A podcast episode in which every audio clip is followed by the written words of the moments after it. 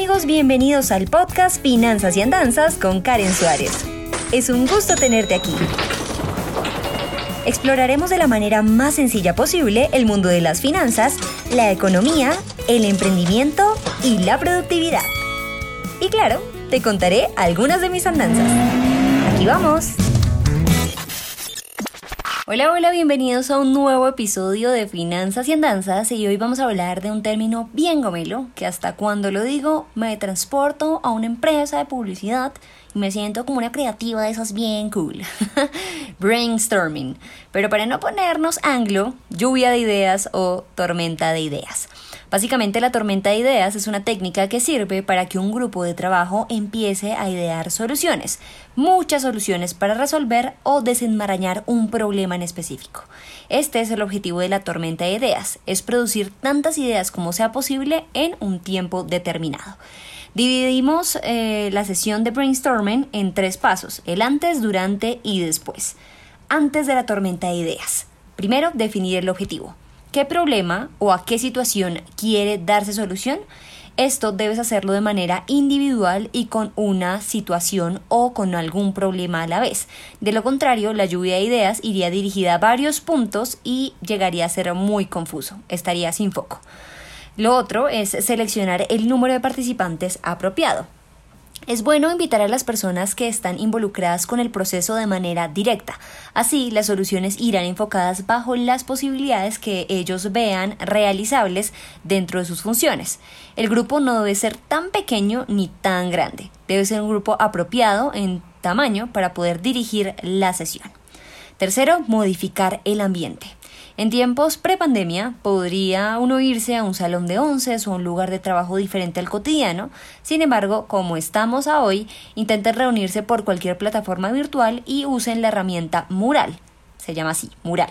A través de la función compartir pantalla pueden colocar post-its virtuales, hacer marcas, escribir, etc.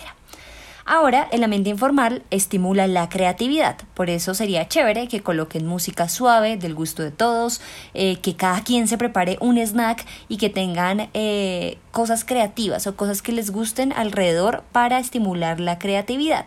Y finalmente, escoger el facilitador que llevará la sesión. Eso es importante porque esta persona no participará de manera activa, no va a brindar ideas, pero sí será quien escriba y clasifique las ideas dadas por los demás. Esto antes, ¿no? Antes de la tormenta de ideas. Veamos el durante. Durante la tormenta de ideas, lo primero es establecer reglas.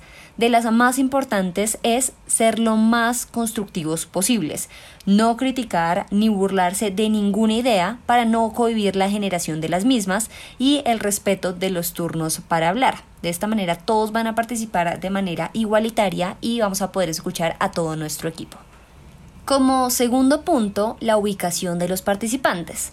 Este podcast salió en cuarentena, pero si tú, persona del futuro, me estás escuchando y el distanciamiento social ya terminó o es más flexible, pueden ubicar a las personas una al lado de la otra, con dos metros de distancia.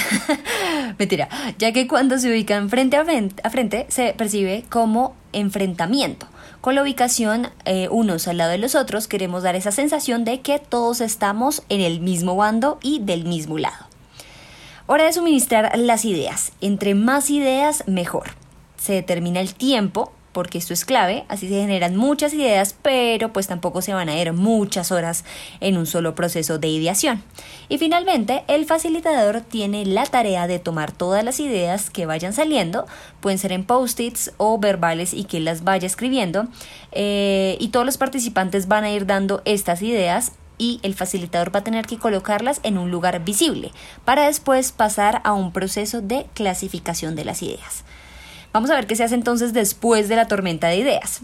Se hace un barrido consensuado sobre las ideas más prometedoras, esto aún se hace con el equipo, eh, pueden incluso someterse a votación y comprometedoras me refiero a que puedan ser realistas, pero que también despierten en todos un deseo genuino de realizarlas.